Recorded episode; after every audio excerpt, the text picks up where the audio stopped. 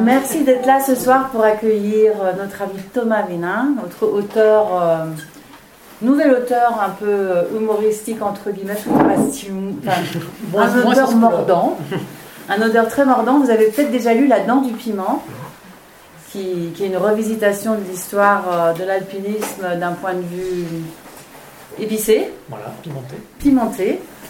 Et, euh, ben Thomas, il s'est intéressé à un autre sujet, c'est les hallucinés. Enfin, surtout les hallucinations ou les hallucinés Qu'est-ce que tu dis? Bah, bah, L'idée de base, c'était les, hallucinations visuelles en altitude, surtout. C'était le, point de départ du livre, c'était vraiment les hallucinations. Et puis, ah pardon, je parle pas assez fort. J'ai la voix qui porte pas du tout, je vais essayer de faire un effort. Mais n'hésitez pas, pas à, me, le redire. je disais, le point de départ du bouquin, c'était les, les hallucinations en altitude.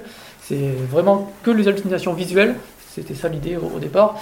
Et puis je me suis rendu compte que, c'était un sujet euh, très riche, qui a ben, finalement pas tant d'hallucinations que ça. J'avais entendu beaucoup d'histoires euh, là-dessus.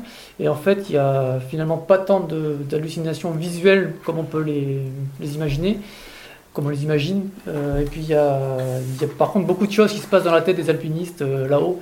Et des choses assez troublantes. Et voilà, c'était un, peu finalement. J'ai essayé de rassembler des histoires euh, bah, qui, qui, rassemble un peu tous les phénomènes qui se passent là-haut, enfin tous, je ne sais pas si on peut être exhaustif, mais euh, voilà, il y a... Parce que ce qui t'intéresse, c'est le bout du rouleau. Ouais, voilà. le bout du rouleau est un endroit prodigieux. C'est le seul endroit au monde, avec celui des rêves, où la réalité se mélange à l'imaginaire. Un endroit de rêve, en somme.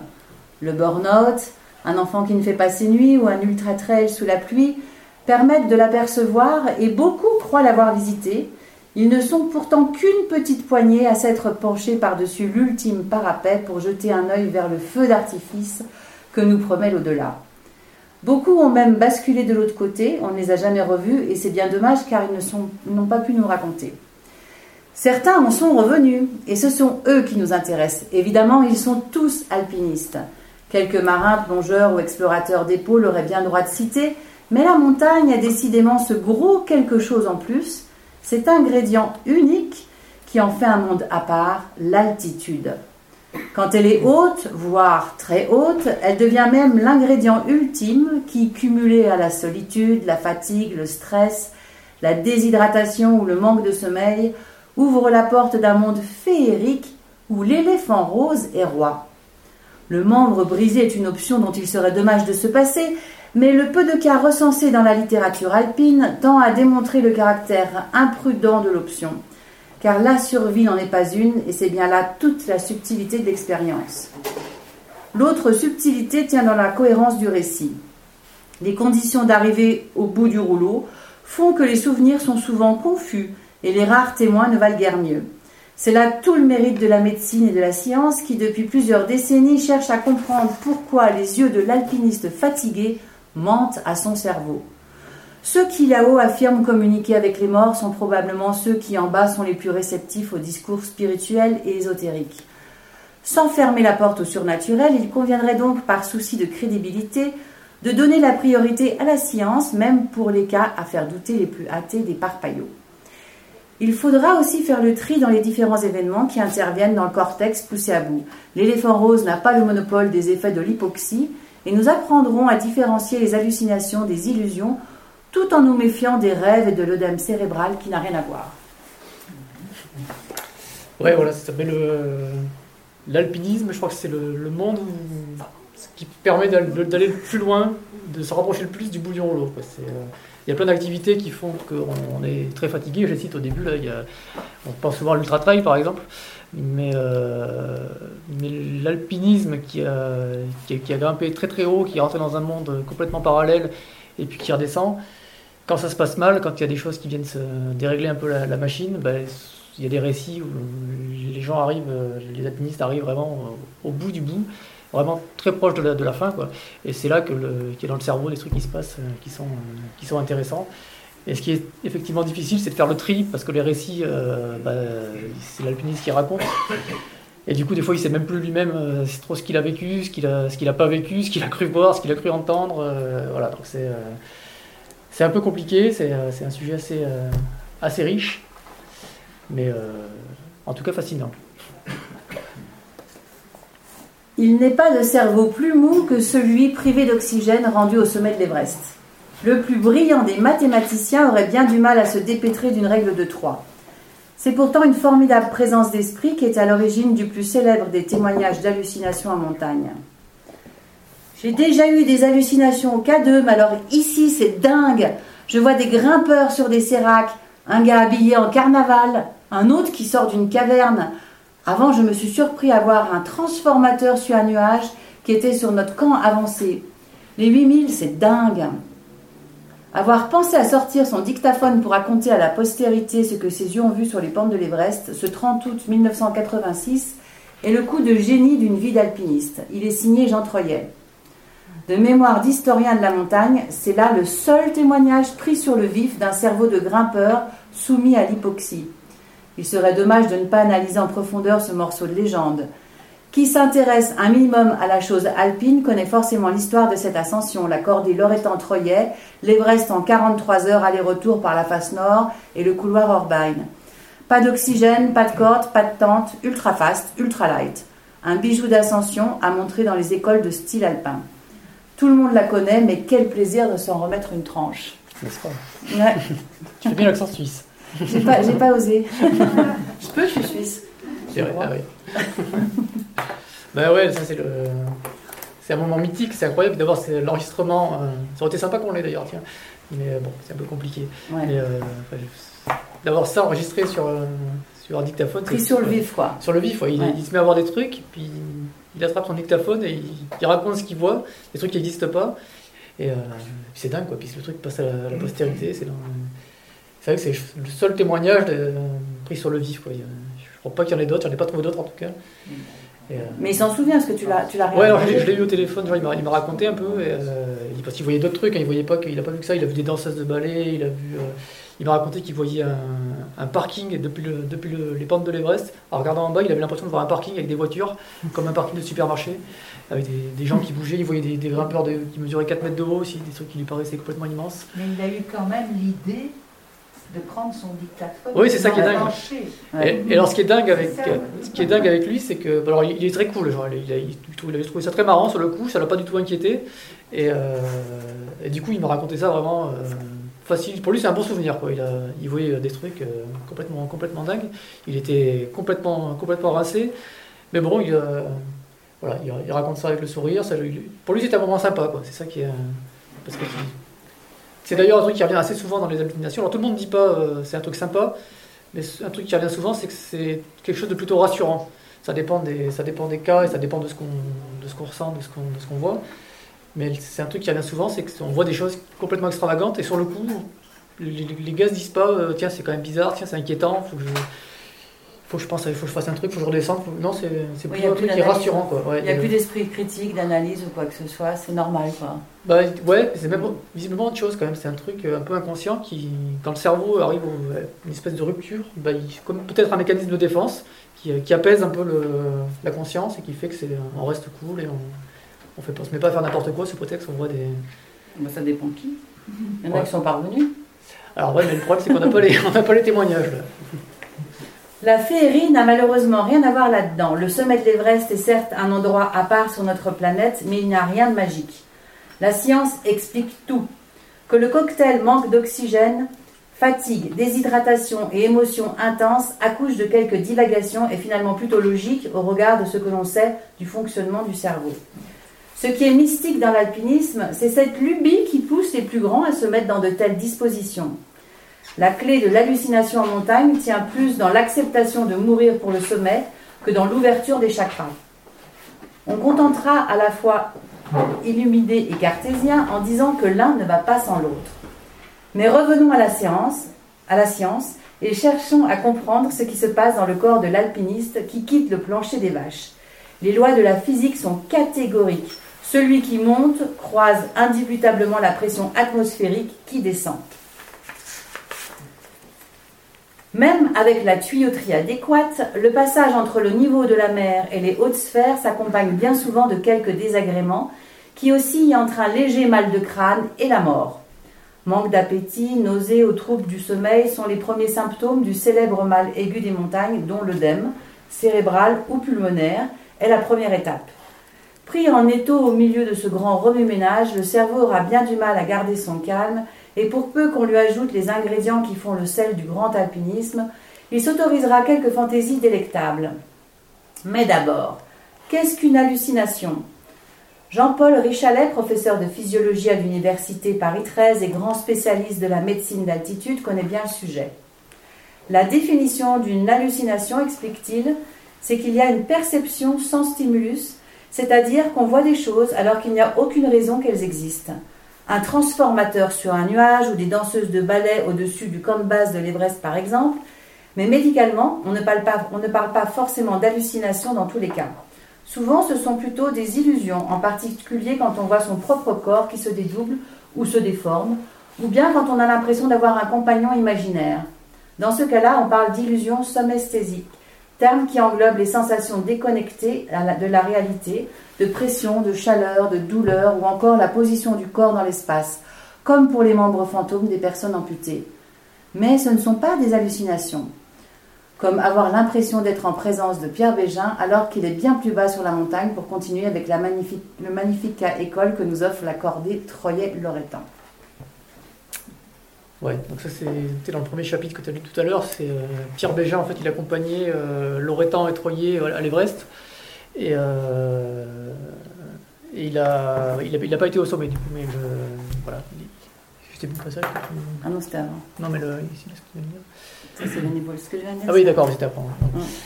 C'est là. Euh, ah oui, c'est ça. C'est que euh, Loretan, en fait, quand il arrive au sommet de l'Everest, il a l'impression que Pierre Bégin est toujours avec eux. Alors qu'il l'a vu faire demi-tour, mais bien avant, il, fait demi-tour, je crois, vers 7 mm, parce qu'il il avait sommeil, je crois, il n'arrivait plus à grimper. Et euh, donc il l'a vu faire demi-tour, il savait qu'il n'était plus avec eux, mais il sentait toujours sa présence dans son dos. Quand il est au sommet de l'Everest, il a vraiment l'impression qu'il est toujours avec lui. Et ça, c'est étonnant parce que c'est un cas qui revient euh, vraiment très souvent dans la, littérature. Et d'ailleurs, il y a eu des études scientifiques, puisqu'on est dans la science, là, euh, il y a eu pas mal d'études scientifiques sur le. Enfin, il y en a une en tout cas que je cite dans le bouquin d'ailleurs, où ils ont. C'est une étude suisse, je crois, euh, où ils ont recueilli des témoignages de, grimpeurs. Ils leur ont demandé de revenir, de raconter. avant de partir, ils leur ont demandé de raconter ce qu'ils allaient vivre là-haut.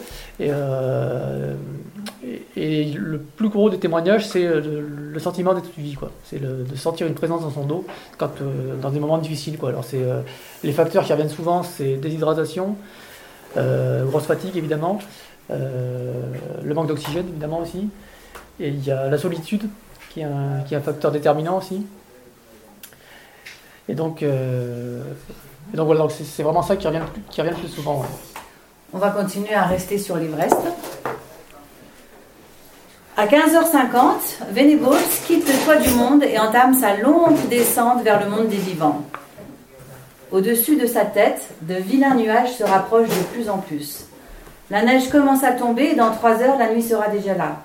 Malgré le brouillard qui l'enveloppe, il retrouve son chemin jusqu'au ressaut Hilary, au pied duquel il s'effondre après un rappel qui le vide de ses dernières forces. Une crise d'hyperventilation plus tard, il reprend sa descente. Mourir aurait été la chose la plus facile au monde, mais j'aurais eu l'air si bête. Je devais descendre. C'est là que le récit de Venables passe à la seconde personne du pluriel. Il ne dit plus je, mais nous. Le vieil homme est de retour. Entre deux crises d'hyperventilation, les deux hommes réussissent tant bien que mal à perdre un peu d'altitude en glissant sur les fesses. Venables, lucide dans son délire, a pitié de son compagnon qui, tout en flegme britannique, trouve tout ça un peu too much. L'instant d'après, le vieux reprend du poil de la bête et se transforme en un musicien qui ne glisse plus sur les fesses mais sur son violoncelle. Venables, grand amateur de musique classique, croit reconnaître un concerto de Dvorak, puis sur les conseils de musiciens redevenus vieillards, urine dans son pantalon. Il est désormais 21h, il fait noir, il faut bivouaquer, encore un conseil du vieux sage. Là, à 8500 mètres d'altitude, par moins 20 degrés, dans l'obscurité totale, Stéphane Venables et son vieux double s'assoient sur une petite banquette glacée et entreprennent de passer la nuit. Mais leur position semble faire des envieux, et bientôt une petite foule se presse avec eux sur l'étroite banquette, ce qui n'est pas sans provoquer quelques tensions. La jeune fille qui essaye de réchauffer les mains gelées est froidement accueillie par le vieil homme qui se montre extrêmement condescendant, alors elle et que feu Eric Shipton reçoit un bien meilleur accueil. Puis d'autres personnes tentent de s'organiser pour leur masser les pieds. L'opération est dirigée par Mike Scott, le fils de Doug, qui connut lui aussi un drôle de bivouac non loin d'ici en 1975. 30 ans après, la famille Scott en rit encore. Je ne connais pas Mike, mais je sais que son père et lui ont bien rigolé avec cette histoire. Lorsque l'aube pointe enfin le bout de son nez, les compagnons nocturnes de Venables tentent une petite blague en lui faisant croire que des bergers l'attendent juste à côté des tentes avec de la nourriture et un feu bien chaud. Taquin à souhait, ils vont même jusqu'à le hisser seul un moment pour aller profiter du festin. C'était bon d'être tranquille pendant un moment, se souvient-il. Mais quelques instants plus tard, les voilà qui reviennent goguenards. Pendant qu'il se les gelait sur sa banquette, ils avaient profité d'un bain chaud et d'un bon repas. Hallucination, rêve ou mélange des deux A-t-il seulement dormi? Sûrement un peu sur la faim. Je me rappelle m'être réveillé, avoir soudain réalisé que la nuit était terminée. La fête aussi est terminée. Au réveil, tout le monde est rentré chez soi, même le vieil homme. Reste notre alpiniste seul avec sa gueule de bois et ses pieds gelés. Ouais, alors là, c'est. Rêve ou hallucination, c'est plus. Ouais, là, c'est typiquement, c'est le ré- on a un récit, mais alors euh, même l'alpiniste, euh, quand il vit ces moments-là, bah, il sait même plus dire euh, ce qu'il a vécu, si c'était des rêves, si c'était des hallucinations, si euh, s'il dormait, il sait plus quoi. C'est, donc j'ai échangé un peu avec lui par, par mail, et en fait, là, c'était une ascension que c'est dans les c'est 4 1985, je crois. Il est parti avec, ils étaient trois, et lui, il était plus rapide que les autres, en fait, pour aller au sommet, le jour du sommet, et donc il s'est retrouvé tout seul. Et il, il y a un moment en fait il a fermé la porte derrière lui, il s'est dit, il a hésité un peu, puis il a dit allez j'y vais. Et il s'est retrouvé vraiment complètement tout seul pendant des heures et des heures à, grimper. Et c'est là qu'il a, qu'il a senti cette fameuse présence dans son dos. Et lui, ce qui est bizarre, c'est que ça avait la- l'apparence d'un vieil homme en fait. Et donc il m'a, dit que c'était de temps en temps une espèce de, comme, comme une- un miroir de lui-même, mais en plus vieux. C'est une espèce de sage qui lui donnait des conseils, qui lui disait où mettre ses pieds, qui le, qui le guidait un peu. De temps en temps, c'était une, personne étrangère, il savait pas trop. C'était mais alors c'est, euh, c'est complètement fou parce qu'après il, a- donc il va, il va au sommet tout seul sans oxygène, donc c'est quand même euh, il, il se fait une, une bavante euh, et, euh, et donc le- la descente c'est, euh, c'est complètement euh, il, sait, il sait plus où il est, il sait plus il, dort donc il passe il fait un bivouac à presque 8000 mètres je crois, même plus de 8000 mètres Ouais.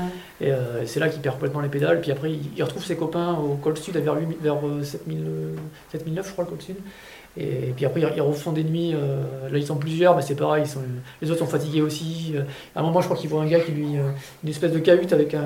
comme un marchand de glace un peu. Un gars qui lui propose du Saint-Nectaire et du, et du vin. C'est c'est- enfin, bon, c'est complètement délirant.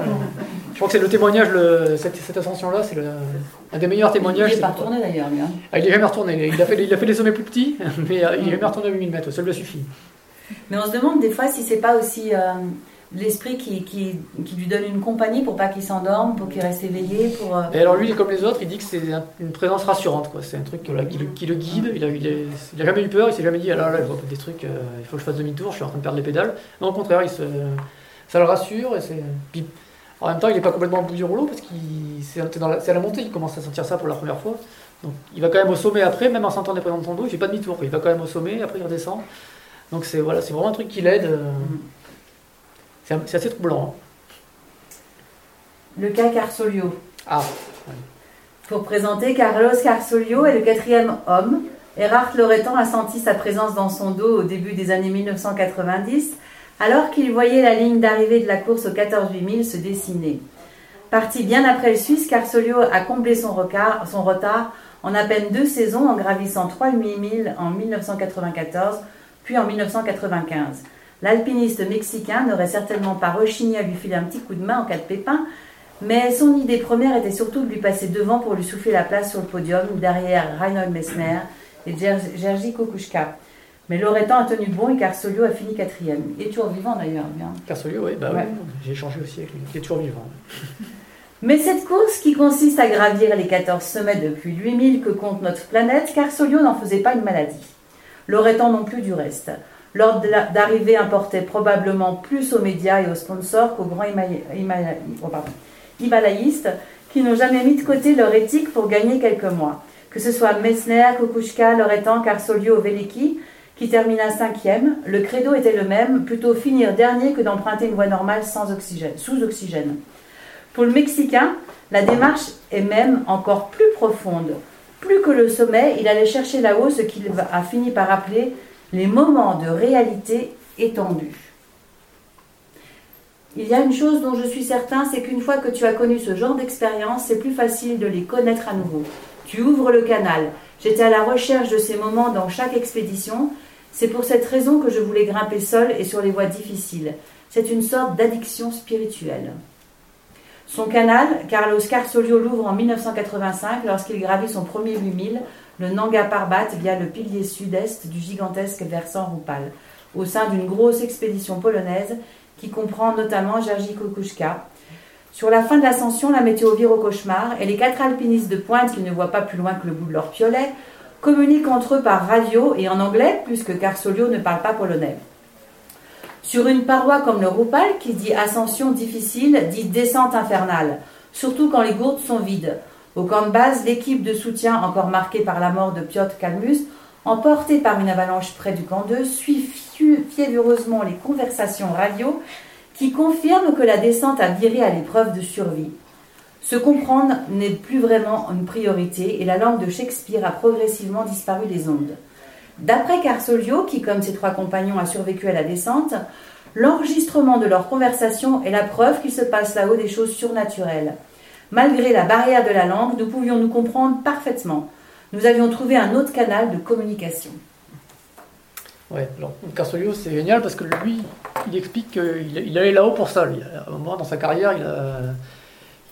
Il est addict, hein Ouais, il était addict. Alors, il y en a beaucoup qui sont addicts à la montagne, mais lui, il était addict aux sensations qu'il avait là-haut. Son objectif quand il partait, c'était vraiment de changer de monde et de, de s'ouvrir l'esprit avec euh, des trucs qui qui là-haut. Alors, j'avais un peu peur au début parce que moi, j'ai suis très cartésien et je voulais pas trop tomber dans les trucs un peu ésotériques et. Euh, et il me semblait qu'il était un peu comme ça. Et dans, ce que, cet exemple que j'avais lu là, ça me paraît quand même assez bizarre, des histoires d'ouverture de canal, qu'on arrive à se comprendre, la télépathie. La réalité étendue aussi. Ouais, ça me paraissait un peu bizarre. Et il m'a expliqué en fait que non, lui, il est, il est pas cartésien, enfin, il, il, croit en aucune religion, il n'est pas complètement. Euh, il n'est pas fermé à la science, mais il pense que c'est ça peut pas expliquer ce qu'il a vécu là-haut. Il a vécu des trucs tellement dingues là-haut que c'est pas euh, la science peut pas expliquer ce qu'il a vécu. Quoi. Et du coup, c'est. Euh, voilà, c'est un mec vraiment. Ils parlaient tous la même langue, là, tout le monde se comprenait. Bah alors c'est ce qu'il raconte. Après encore une fois, bon, on ne sait plus. Effectivement, c'est la tempête. Ils sont à 8 mm, ils sont un peu déconnectés, mais bon, c'est vrai que bah, arrivaient à se comprendre. Euh, alors, qu'est-ce qui s'est passé? Ce qui, aurait été intéressant, c'est d'avoir tous les témoignages de tout le monde à l'époque. Mais alors, et des enregistrements et ouais, alors, Quelle langue il parlait J'ai cherché la bande, je ne l'ai pas retrouvé. Euh, voilà, en plus, il y en a qui sont, qui sont plus là forcément. Donc, euh. Cela dit, ça arrive hein, quand on a bu un peu des coups et suivant avec qui on est, on peut parler tous la même langue, non ah, mais, on se voit aussi. Mais c'est ça, qui, ça qui est frappant, c'est que ça a un peu les mêmes, euh, mm. les mêmes effets que l'alcool, la drogue, on en parlera ça après. Désinhibe. Mais ça désinhibe complètement. effectivement, quand on a un coup dans le mm. bif, eh ben, on, parle, on parle le turc plus facilement. Mm.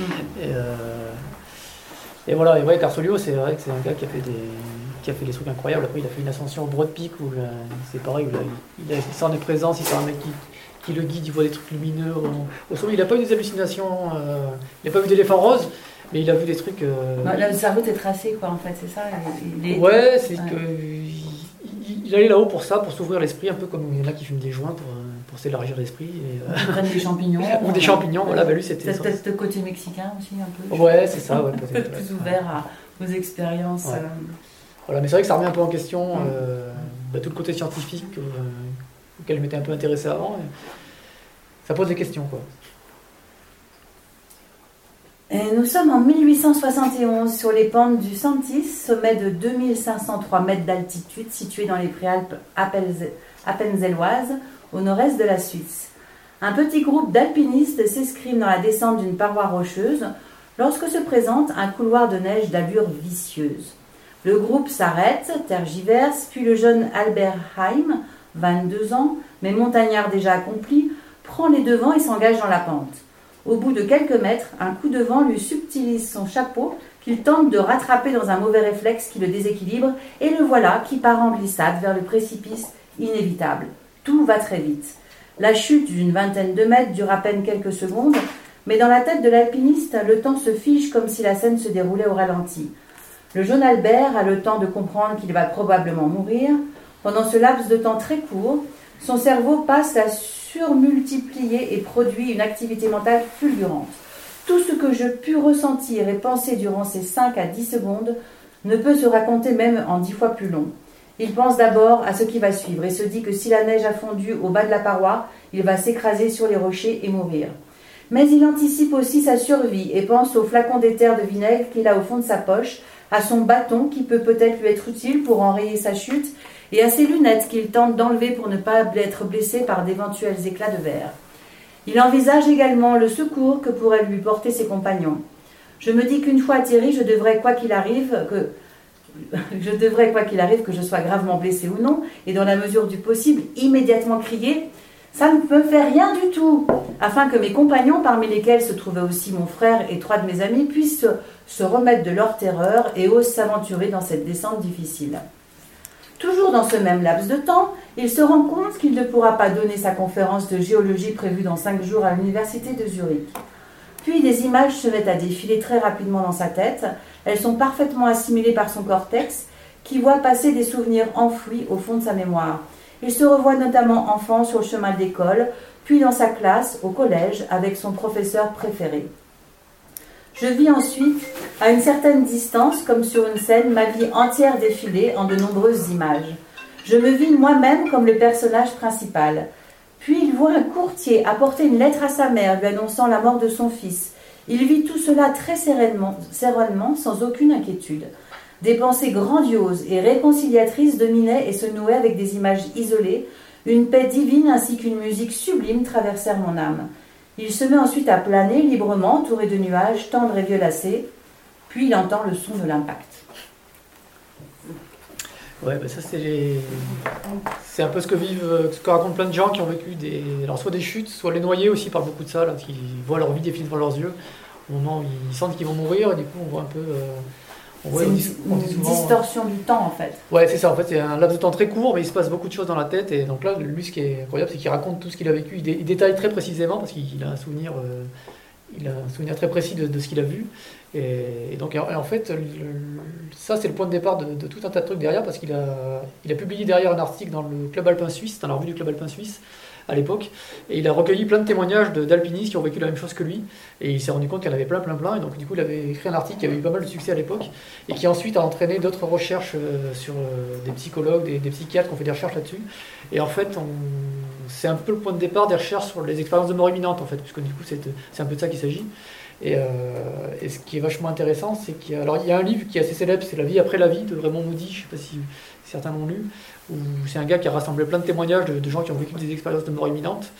Et, euh, et parmi ces cas-là, il y a notamment plein de gens donc, qui racontent un peu des trucs comme ça. Et aussi, il y en a beaucoup qui racontent qu'ils se sont sentis sortir de leur corps et qui se voient depuis le dessus et qui se voient marcher dans la... Quand il y a un accident de voiture, par exemple, il y a plein de gens qui disent au moment où ils freinent, ils se voient sortir de la voiture, ils voient la scène de l'extérieur. Et ce qui est frappant, c'est qu'il y a énormément d'alpinistes qui racontent ça aussi. Quand ils sont vraiment au bout du rouleau, ils se sentent comme ça sortir de leur corps, ils se voient marcher. Euh, Alors il y a plein de cas, il y a Doug Scott notamment qui raconte ça quand il est euh, à l'Everest en 1975. Euh, il raconte ça. Il est-ce a- qu'il est en train de mourir là et non, c'est ça qui est frappant du coup, c'est parce que je me suis entretenu avec ça avec un, un psychologue à propos de ça, et, et il m'expliquait que le cas des, des alpinistes est intéressant parce que du coup, eux sont pas forcément en train de mourir Ouais. au moment où ils vivent ça, parce que Doug Scott, Doug Scott, pardon, par exemple, à l'Everest, il n'est pas encore au sommet, il a ça à la, à la montée, donc du coup, il se, il se voit euh, au-dessus comme ça, et il, quand, il continue son ascension, et il redescend après, donc c'est qu'il n'était pas, pas en train de mourir, quoi. Donc c'est ça qui est, qui est frappant, et du coup, comme les autres, il raconte que c'est un moment apaisant, que c'est calme, quoi. Il n'a pas du tout, euh, il se dit pas oh là là, il faut absolument que je fasse demi-tour parce que là ça va pas du tout. Il, euh, il se sent serein, quoi. Il voit euh, comme quelqu'un qui le guide. Encore une fois, c'est pas une présence dans son dos, c'est vraiment lui, lui qui se voit, mais ça l'apaise, ça le calme, ça le rassure et, il continue, quoi. Et c'est voilà, c'est pareil, ça pose des questions. Est-ce que c'est un mécanisme de défense? Est-ce que le corps humain se met, à- le cerveau se met à envoyer des signaux comme ça? Est-ce que c'est un signal d'alerte? Est-ce que on sait pas, quoi. Heureusement qu'il y a des mystères quand même. C'est ça qui est sympa. Hein Et là, on est avec. euh, ah, enfin, je voulais parler quand même dans, dans l'expérience de mort imminente. On a aussi un, un livre qui s'appelle Impatiente qui vient de sortir, où, où une de nos auteurs, euh, c'est Sylvie Salicia, raconte qu'elle s'est vue mourir dans un accident de moto. Qui, une moto. euh, euh, donc elle était en train de doubler un camion et elle est passée sous la roue du camion. Le camion lui a roulé sur le bras droit et elle a eu un terrible accident. Mais elle, par contre, elle a senti qu'elle était morte et elle a voulu réintégrer son corps. euh, voilà, enfin bref, Ouais. elle le raconte très bien dans son livre, Mm. qui vient de sortir. euh, Elle a été finalement Mont Blanc, c'est ça. Et elle est retournée au Mont Blanc après. Ouais, ça, c'est encore une autre histoire. Mais là, on, est encore dans un autre bouquin aussi. Tu as pris beaucoup d'inspiration euh, dans notre maison d'édition et on t'en remercie. Là, on va parler de, de- de- du livre, je pense que vous l'avez tous lu, j'espère qu'il est, excellent, L'arrêt de l'éternité de Sandy Allan et de Rick Allen. Et voilà, je vais vous lire un petit. Un, enfin, tu, tu, tu les cites. Parce qu'il y a aussi des beaux passages, des belles tranches Ah oui, d'hallucination. Donc là, ils sont, ils sont en train de redescendre, de redescendre de l'arête Masno. Le lendemain matin, la machine n'a plus d'essence, mais puisque la pente est dans le bon sens, elle avance encore. Rick Allen est le plus touché des deux. Il perd peu à peu les pédales et se met à parler tout seul, un charabia impossible à, à retranscrire. Alan le sermonne, l'invective. C'est lui qui prend la descente en main. Le corps de Rick est avec moi, mais il est clair que son esprit s'est évadé ailleurs. Toute la journée, les deux spectres progressent lentement vers le bas, mais l'obscurité fait bientôt vite son retour. Alors qu'il est occupé à creuser une nouvelle grotte, Alan entre soudain dans une nouvelle dimension et quitte un instant son corps pour observer une version agrandie de lui-même. Comme pour Doug Scott à l'Everest, l'expérience est positive et l'Écossais s'offre même un moment de spiritualité. Je réalise que quelque chose de profond est en train de se produire. Dieu fait l'inventaire, me dis-je. Il coche une liste. Deux humains sur le flanc d'une montagne. Je me sens soudain élevé spirituellement, encouragé et rassuré, totalement à ma place dans cet environnement sauvage. J'ai une conscience aiguë de notre exposition et mes peurs profondes, mais je sens désormais que je reçois une énergie positive. La nature me rassure, je suis conscient. J'ai assez de talent et d'expérience pour affronter ce qui est en train de se passer. Je me sens fort, absolument convaincu que je peux faire ce qu'il faut. Je ne sais pas d'où ça vient, mais je sais que j'ai la force de continuer. La nuit n'est pas pire que les précédentes. À l'aube, les deux compères réussissent à se remettre en route. Rick marche devant tandis que Sandy tient fermement la corde, prêt à réagir à la première embardée. C'est dans sa tête qu'elle va se produire à l'approche du camp 3. L'Écossais aperçoit soudain un personnage familier assis sur un bout de rocher. C'est clair comme le jour, c'est Snoopy. Je trouve ça très rassurant de savoir qu'il est ici. Un peu plus loin, c'est une sorcière chevauchant un balai qui lui passe sous le nez. Elle a un nez crochu et un chapeau de sorcière biscornu qui me rappelle le fameux clocher tordu de l'église de Chesterfield dans le centre de l'Angleterre. Snoopy est toujours là. Il sourit à l'alpiniste décontenancé. La vision lui semble tellement réelle qu'il sort son appareil photo pour capturer un souvenir. Peut-on considérer ça comme de la lucidité? Rick me demande pourquoi je prends autant de photos et je me demande si je dois lui dire. Ben, Rick, il est là. C'était une hallucination. Et, et- et- il te l'a jamais dit qu'il avait des hallucinations, Sandy? Non, il- deux, deux ans après. Deux ans après Ouais.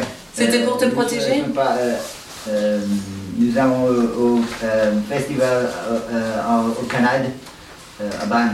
Ah ben, Il a- il a- il- m'a dit Euh, peut-être demain je vais faire euh, aux hallucinations. Je, je dois, je dois vous, je dois te dire ce que j'ai, ce que j'ai vu.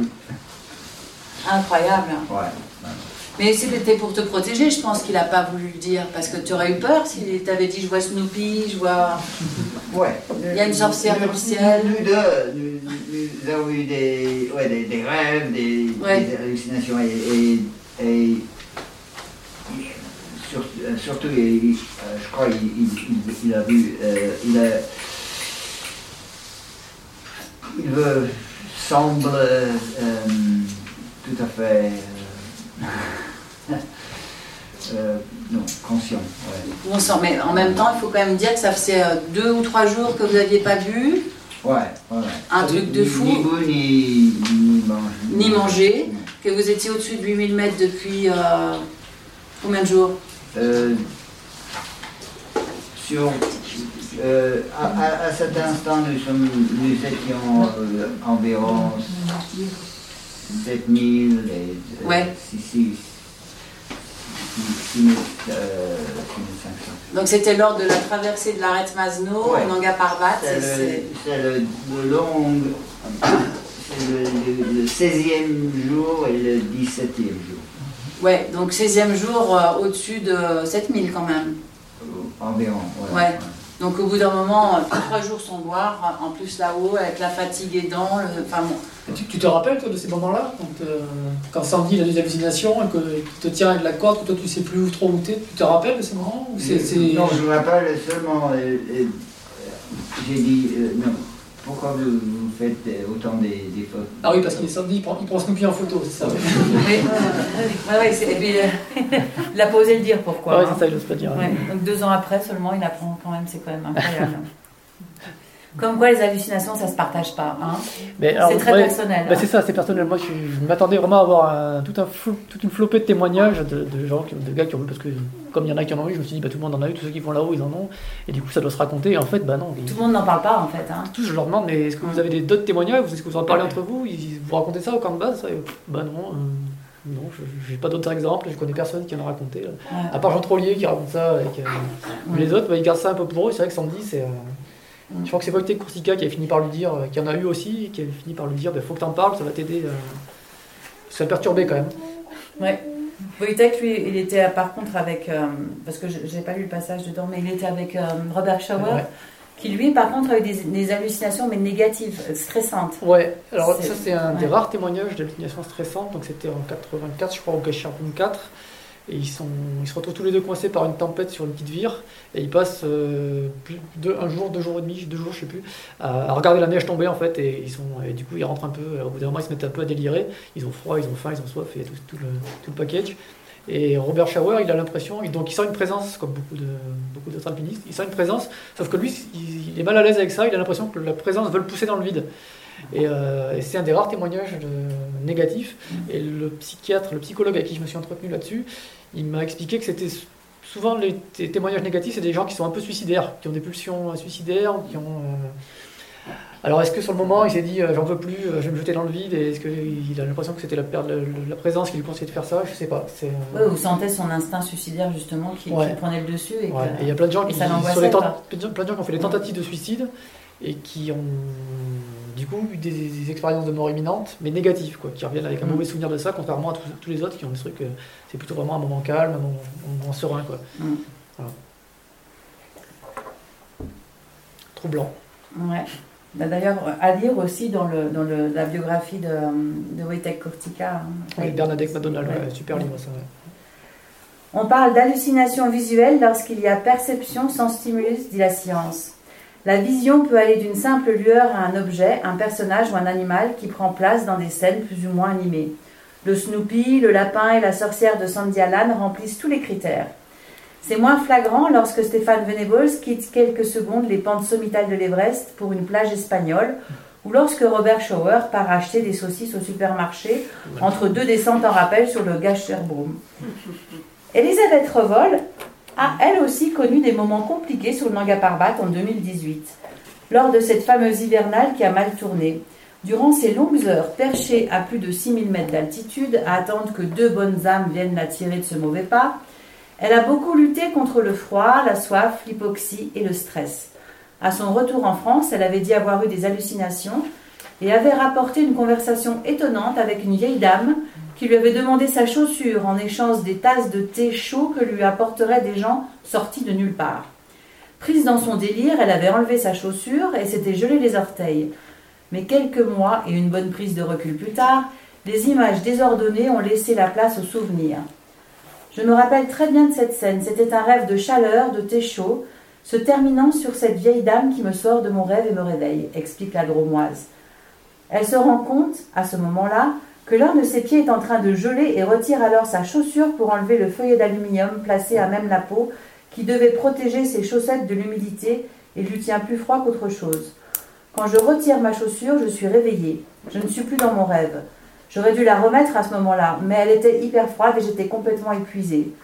Des discussions avec les uns et les autres lors de sa convalescence ont aussi joué un rôle dans la remise en ordre des images et lui ont fait aujourd'hui dire que tout cela n'était qu'un rêve. J'en ai discuté avec les médecins qui m'ont dit que c'était probablement plus des rêves que des hallucinations. Et puis j'ai aussi parlé aux gars avec qui j'ai fait des raids. On est arrivé à la même conclusion sur ces questions d'épuisement et de manque de sommeil pendant une longue course de plus de 50 heures non-stop. Je peux aussi continuer. Ouais. Technique souvent utilisée dans les salles de torture. La privation de sommeil est un stress terrible et un facteur susceptible de déclencher des hallucinations. Mais celui qui déambule depuis plusieurs jours à une altitude indécente, dans un état de tension quasi permanent, ne risque pas de prendre un coup de gourdin ou une décharge électrique à chaque fois qu'il pique du nez, et il peut s'autoriser quelques phases de micro-sommeil tout en veillant à ne pas sombrer définitivement. De nombreux témoignages comme celui d'Elisabeth Rovol montrent qu'en conditions extrêmes, les rêves qui surviennent lors de ces phases de micro-sommeil sont souvent aussi étranges qu'ils paraissent réels. Et c'est probablement dans cet état que s'est retrouvé Doug Scott lors de sa descente épique de l'ogre en 1977. Épuisé, déshydraté, les deux chevilles en carafe après son pendule malheureux, le Britannique raconte avoir parfois du mal à maîtriser ses pensées. Parfois, alors que je me reposais appuyé dans la neige sur les mains et les genoux, des images de chez moi, de Jeanne et des enfants me traversaient l'esprit. J'ai même pensé à envisager un agrandissement de notre cuisine. À d'autres moments, en fermant les yeux, je voyais des gens que je connaissais, comme des caricatures, notamment mon père, poussant un landau en culotte de cuir, retenu par des bretelles roses, ses cheveux coupés courts sur la nuque et les côtés, une raie bien faite au milieu, il me disait de ne pas m'inquiéter. Cette activité mentale un peu particulière est bien connue des spécialistes du sommeil qui parlent d'un état de conscience onirique, c'est-à-dire une phase pendant laquelle il y a une confusion entre l'état de veille et l'état de sommeil. En psychiatrie, l'onirisme est un état de conscience aigu qui se caractérise par des hallucinations et des illusions visuelles, souvent cauchemardesques, qui peuvent amener le sujet à commettre des actes déroutants, voire dangereux, comme la défenestration par exemple. Parmi les causes susceptibles d'entraîner ce genre d'état, on trouve l'alcool, des hallucinogènes comme le LSD, une extase mystique ou encore un stress très important. L'himalayisme en quelque sorte. Tu résumes bien l'himalayisme? Oui, c'est ça. Et oui, oui, mais. euh, Alors, Elisabeth Revol, c'est marrant parce que. Typiquement, elle avait, quand elle est redescendue dans un cabarbat, c'est le premier truc qu'elle a dit. J'ai eu des hallucinations et, euh, et elle se souvenait très bien. Et en fait, euh, c'est vrai que j'en avais discuté moi, avec le professeur Richalet, donc qui est, euh, Mm. qui est physiologiste, qui connaît bien tout ça, qui m'a dit non, en fait, c'est pas, pas des hallucinations.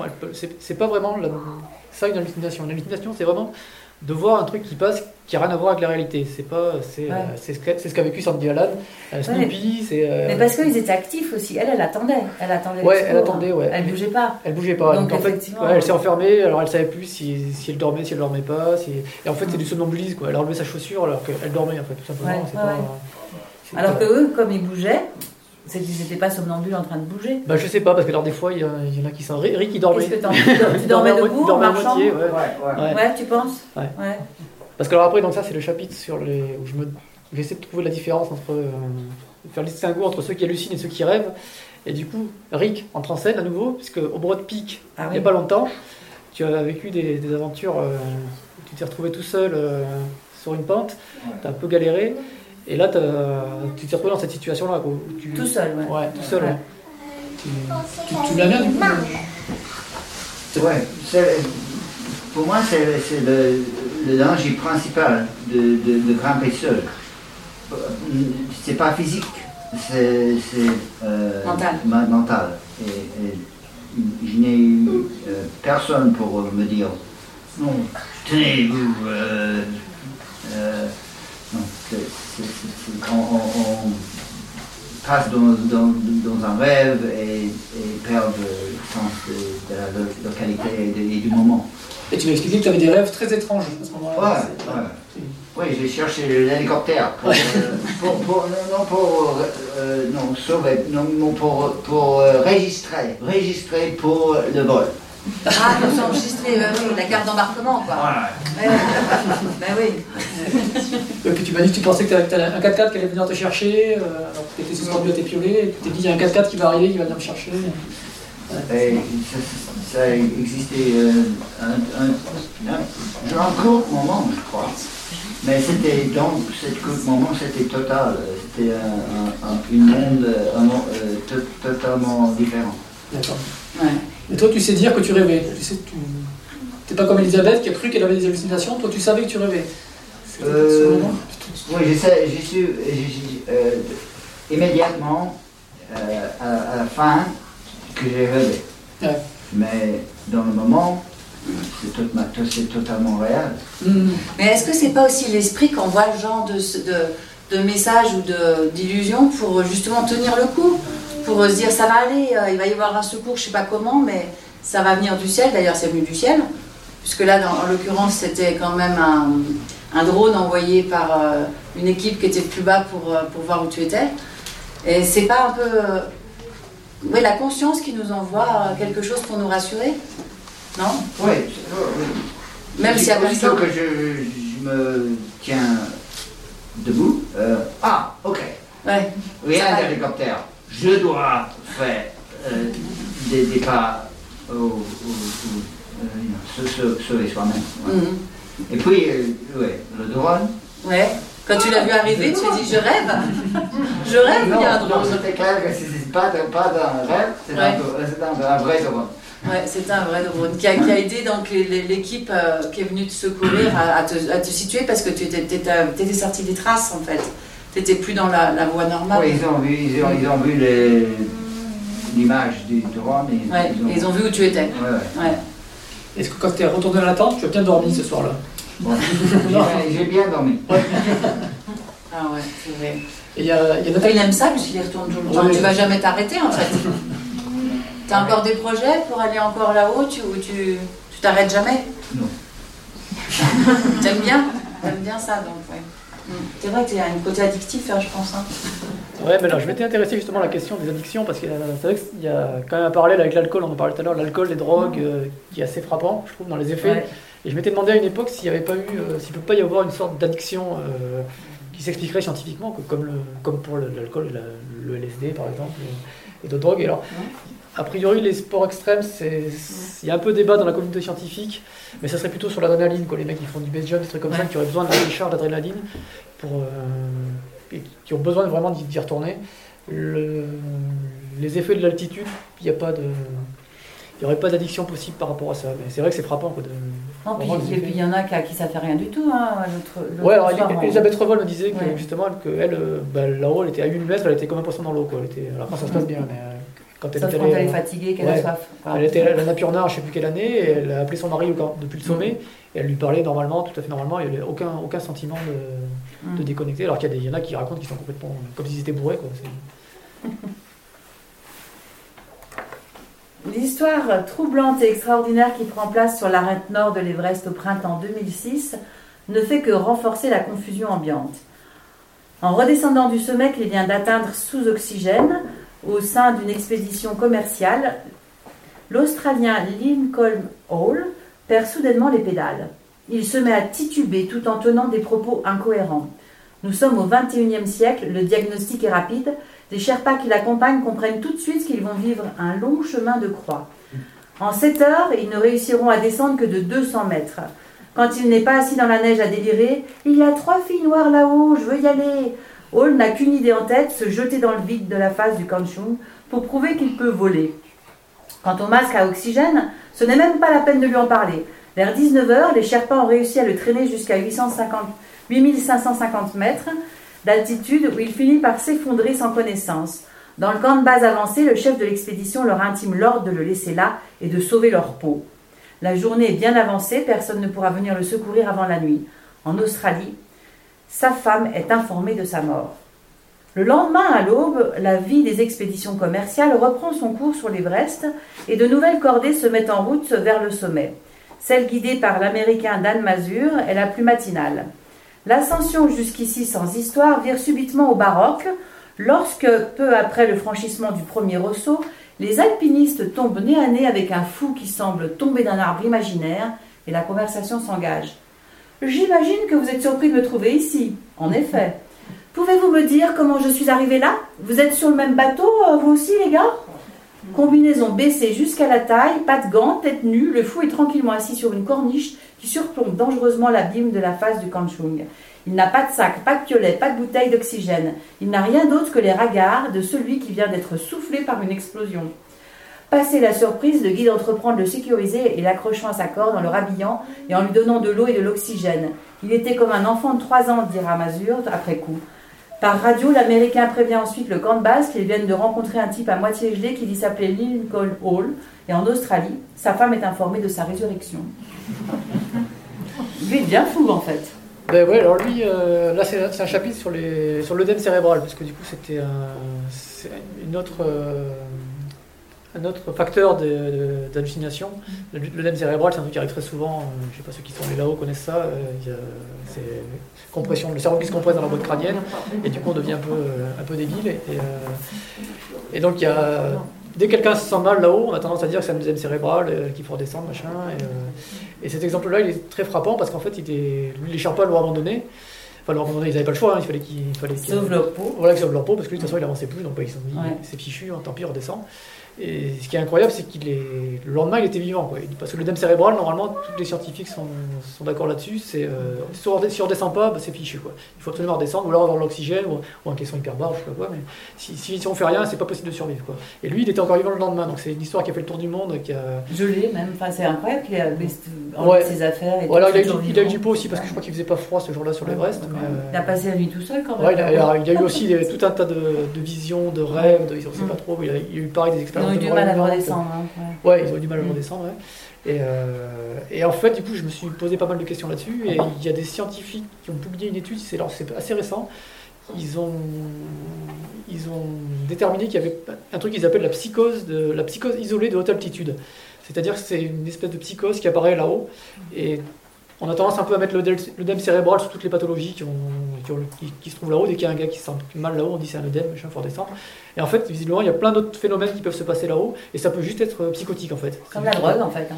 Ouais, c'est ça. C'est pas Terrain le favorable et voilà. hop. C'est pas le ça cerveau qui gonfle, euh, c'est autre chose. C'est Ouais, le psychisme qui intervient, Ouais, et qui fait que bah, on, on se met à délirer. Alors il y en a qui veulent se jeter dans le vide, il y en a qui veulent. euh, Voilà, donc c'est euh, c'est vraiment euh, un, un domaine très compliqué. Quoi. Il y a pas on a tendance à dire bah, c'est des hallucinations, c'est un œdème, machin. En fait, non, il y a plein vraiment de facteurs qui peuvent qui peuvent entrer en compte et, euh, et c'est vraiment très compliqué. et c'est voilà. En tout cas, plein d'histoires. euh, bah, en tout cas, ça fait, des, ça fait des beaux livres, hein. déjà celui-là, Les hallucinés, et puis dans. dans- Il y, a- il y a quand même pas mal de chapitres dans, dans beaucoup de récits euh, de montagne, de- soit d'hallucinations, soit de, ouais, de, il y a- de- de moments euh, comme ça. de- Il y a quelques grands classiques, hein. il y, a, il y a Messner qui en parle beaucoup dans ses livres, l'impression d'être suivi. euh, il y a Le troisième homme, oui. Le troisième homme, voilà, ça c'est. ouais. Ouais. Euh, il y a. Comment il s'appelle euh, Herman Bull au Nanga Parbat, pour la première de Nanga Parbat en 53. Il, il raconte pareil à la, à la descente, il a il a l'impression d'être suivi. ça c'est vraiment un, très grand classique. Même, même à la- c'est frappant, à la Nocturna, euh, les Français en 1950, c'est Marcel, Marcel Ichac qui raconte ça, qu'il a le sentiment d'être suivi. Euh, alors qu'il n'a pas du tout été au sommet, il était, c'était à la marche d'approche, je crois, il était à 5000, 6000 mètres, mais il était vraiment complètement crevé. Et il raconte qu'il a l'impression d'être suivi, c'est un des premiers témoignages d'ailleurs de, Mm. troisième hommes, quoi, de, de présence. euh. Voilà. Et si vous avez des questions, n'hésitez pas, puisqu'on a un spécialiste des hallucinations. Et on en a deux, en fait. On en a un qui les, qui, qui, qui les- qui les cherche dans les livres, Moi, je et un autre qui les vit complètement avec, euh, avec Rick. Donc n'hésitez pas. Il y en a peut-être qui en ont eu d'ailleurs. Des, Et il y a peut-être d'autres gens qui Parce en que ont eu, le sentiment de présence, par exemple, ça peut arriver. euh, Il y a beaucoup de gens qui racontent ça sur les trails, quand ils sont vraiment au bout du rouleau. Il y en a qui, ont, il y en a qui sentent ça. Je sais pas, il y en a peut-être qui l'ont eu dans la salle. Ou, ou des fois, vraiment, quand on est. euh, Mm.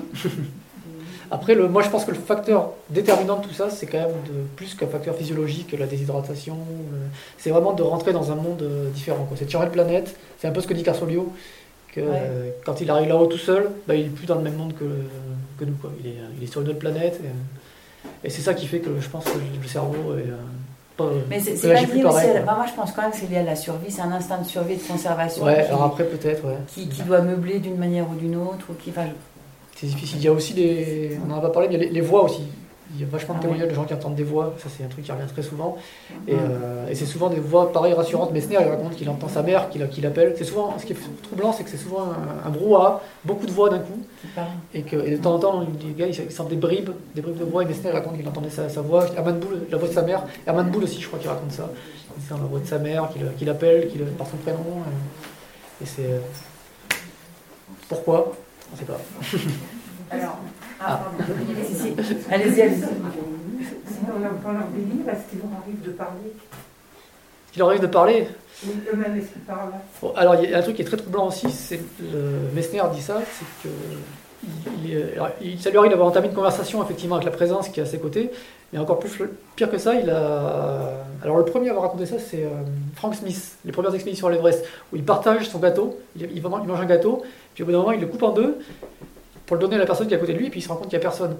Et, c'est- et Messner, c'est pareil, il entend des voix qui lui dit fais la cuisine, et il sent qu'il est avec quelqu'un, et il fait la cuisine pour deux. Et c'est euh, troublant, quoi. Donc. Il ne parle pas.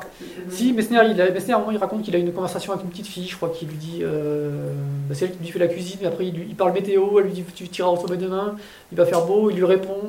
Je crois qu'il a ça dans son solo à l'Everest. euh, mais euh, des gens qui parlent, après, alors il y a Rick qui parle au drone. Ça, mais bon, là, c'est pas, une- c'est pas une hallucination. Mais euh, il y, a- il y a quelques discussions, ouais, mais c'est surtout le, En le- fait, le quand, partage, quoi. Mais s'il est avec une autre personne, et comme les hallucinations elles se partagent pas, ils peuvent Ouais. pas vraiment. À part quand, euh, quand ils se parlent tous euh, en polonais, et Ouais. avec Car- Carlos Sio, là, qui, qui se met à parler polonais. Quoi. Ouais, puis il y a, il y a un, un scientifique aussi qui, qui explique que du coup la, la présence qui est rassurante, c'est peut-être tout simplement un double en fait. C'est ce que dit un peu Venables, qui est suivi par son vieux double là. Et que du coup, quand il, quand il, ré- euh, qu'il prépare à manger pour deux, en fait, il essaie juste d'être bienveillant avec lui-même quoi. C'est pas. Mm. Je sais pas, c'est. euh, voilà.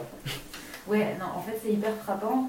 Parce que, alors, moi, je suis jamais allée à plus de 8000, enfin, suis jamais à 8000 du tout, mais l'année dernière, j'ai eu le mal de l'altitude. J'étais aux Inalsrotorn euh, en Suisse. Et en fait, bah, tout allait bien jusqu'à euh, 4100. Jusqu'à ce que euh, d'un coup, euh, genre, en fait, euh, je me sens pas bien du tout. Mais là, j'étais encore assez lucide.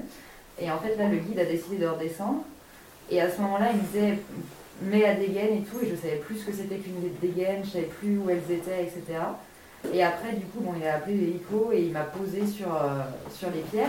Alors là, moi, j'étais hyper confort. Genre, c'était vraiment, genre, j'avais l'impression d'être dans un lit. Mm. Euh, bon, j'avais un peu froid quand même, mais c'était hyper apaisant et je trouvais ça justement aussi, comme vous disiez, Ouais. c'était rassurant Mm. que euh, il y avait ce côté aussi, bah ouais, en fait, j'avais l'impression d'être hyper bien. Et elle- voilà, après, je voyais un peu des lueurs rouges dans le ciel, un peu chelou.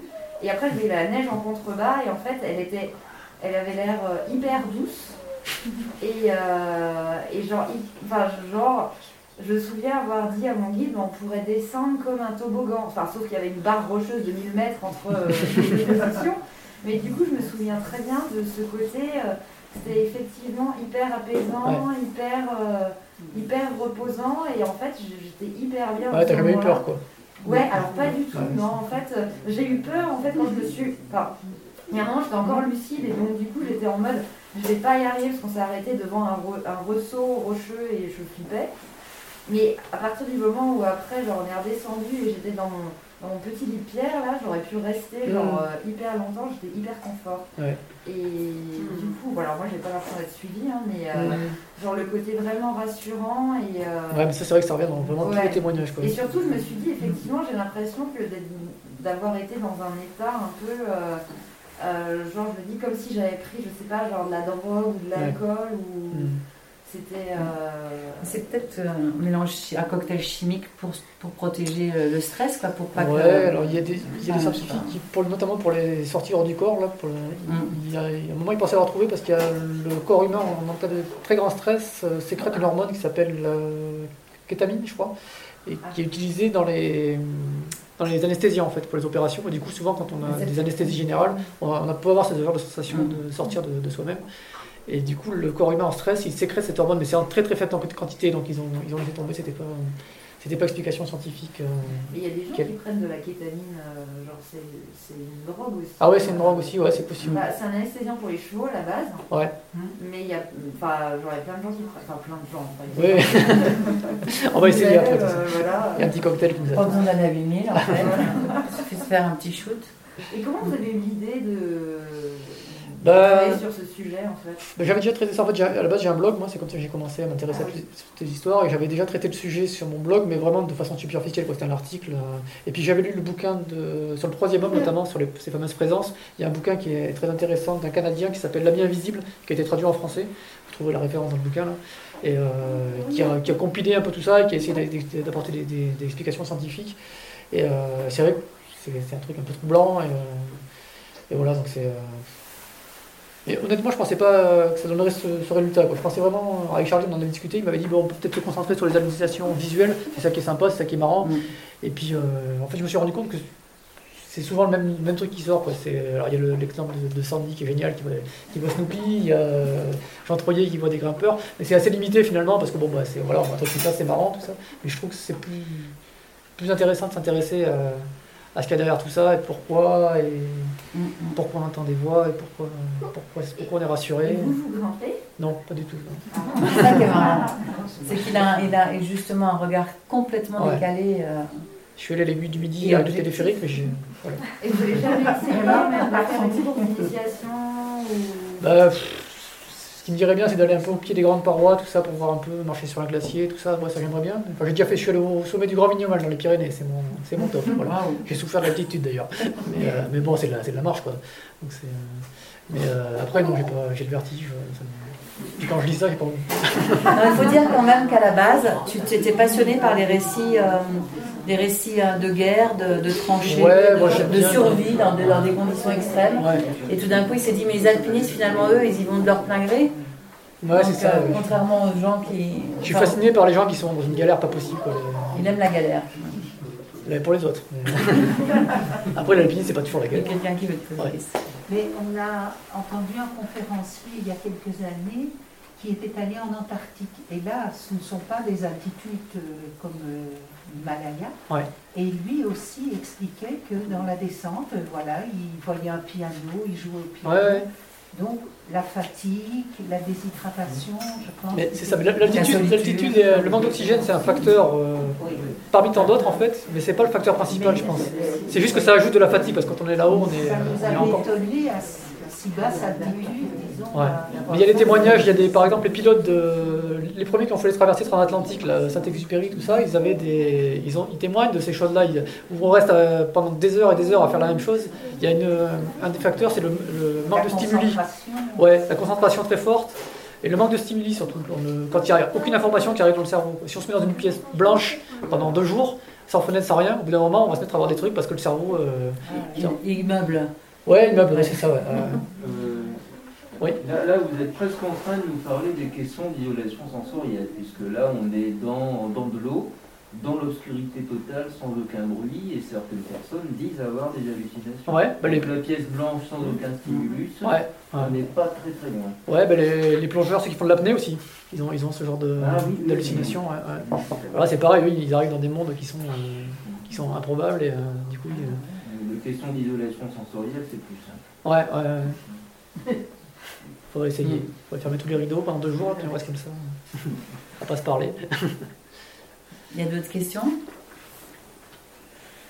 Bon, bah, j'espère que cette soirée vous aura halluciné au moins, quelques, quelques minutes. Mais euh, on est désolé, on ne peut plus faire le pot de l'amitié à cause du, de notre Covid qui n'est pas notre ami. Mais euh, vous pouvez quand même euh, vous faire dédicacer un livre par euh, notre ami Thomas et puis discuter avec Rick qui est là si vous avez envie de parler avec l'un des plus expérimentés en hallucination et en himalayisme. Et merci de votre attention.